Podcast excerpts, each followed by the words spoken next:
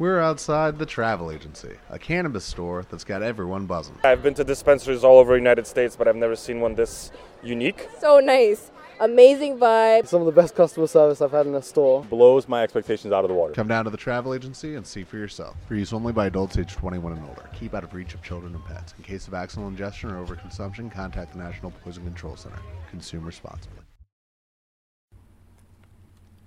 Bienvenidos a Voz Lírica, el podcast para cantantes, episodio 3.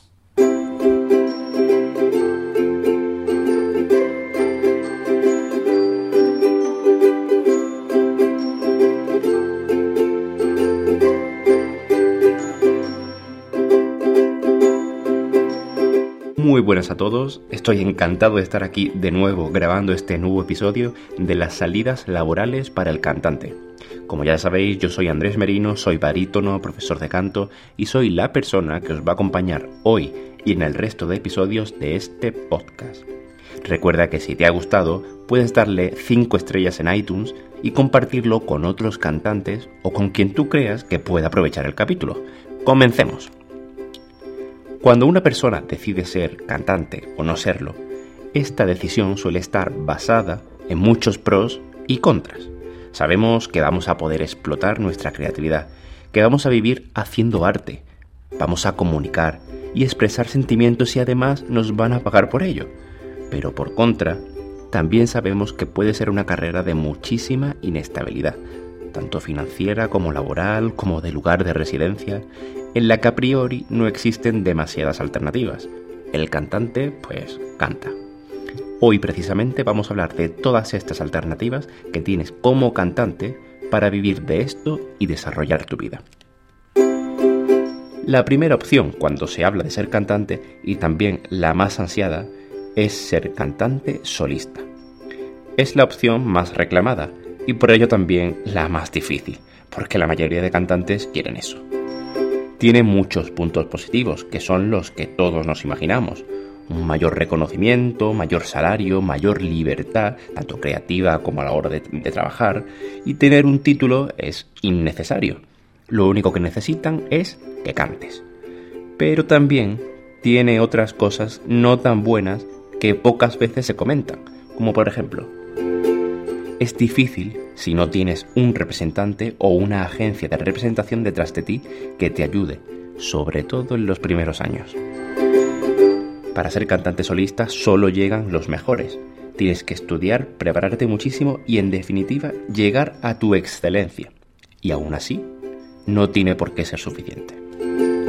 Viajas mucho y conoces muchos sitios distintos, sí, pero eso también implica tener tu vida en una maleta la inestabilidad. Puedes tener meses de mucho trabajo y meses en que no te llame nadie, por lo que debes racionar y organizar muy bien todos tus ingresos para estar preparado o preparada para las épocas sin trabajo.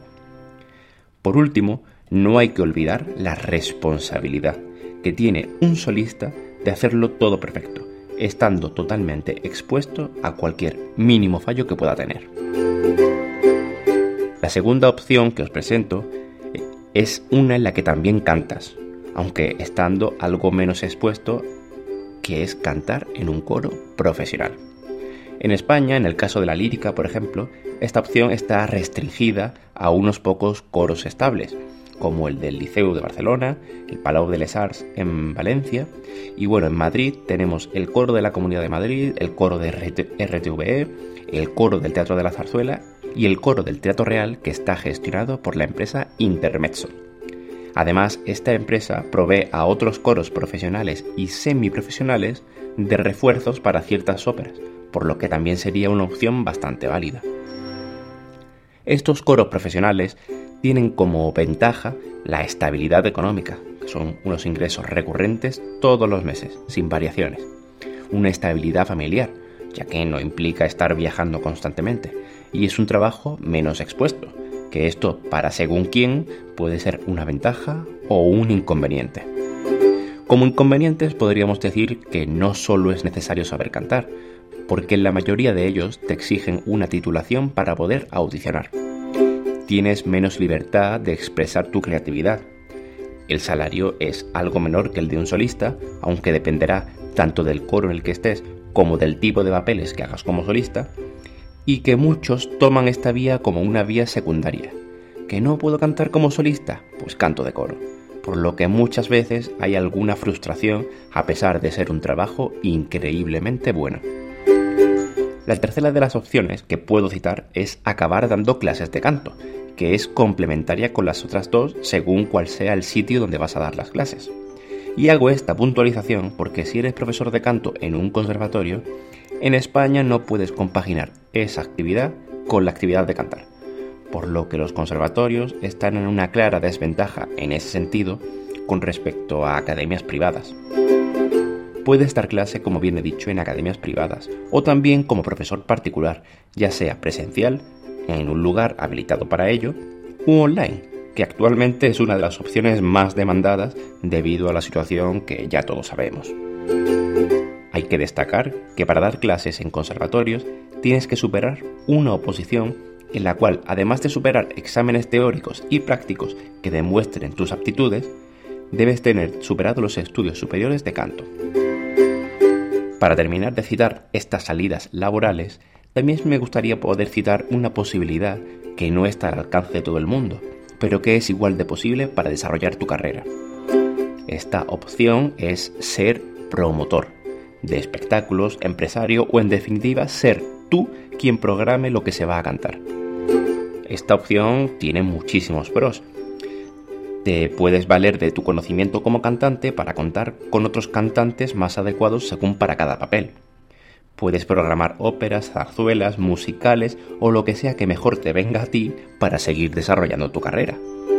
Si todo sale bien y es un éxito de taquilla, puedes percibir mayores beneficios que si solo eres un cantante contratado. Y por supuesto, tienes mucha más libertad para programar, hacer o deshacer a tu antojo, entre muchas comillas. Pero no todo es bueno. Para poder desarrollar este trabajo debes emprender, debes tener conocimientos empresariales, debes contar con un colchón económico para cubrir el espectáculo, hasta cuando no sea un éxito. Sobre ti recaen los beneficios, sí, pero también las pérdidas si las hubiera, y puede ser que inviertas muchísimo tiempo, trabajo y dinero en algo que al final te genere pérdidas. Debes saber hacer muchas cosas solo, porque para delegar debes contar con un equipo que debe percibir un salario por su trabajo, y debes tener además una amplia red de contactos, teatros, vestuarios, iluminación, empresas patrocinadoras y un amplísimo etcétera que no es nada fácil de conseguir. En definitiva, es una opción realmente complicada para un simple cantante, pero obviamente quien pueda y tenga inquietudes para ello puede formarse e intentarlo. Y ahora te cuento mi experiencia y mi pensamiento acerca de todo este mundo. Desde hace tiempo tengo claro que reducir tus fuentes de ingresos solo a una y que ésta no sea segura es muy arriesgado, por lo que actualmente vivo de las tres primeras vertientes que te he comentado.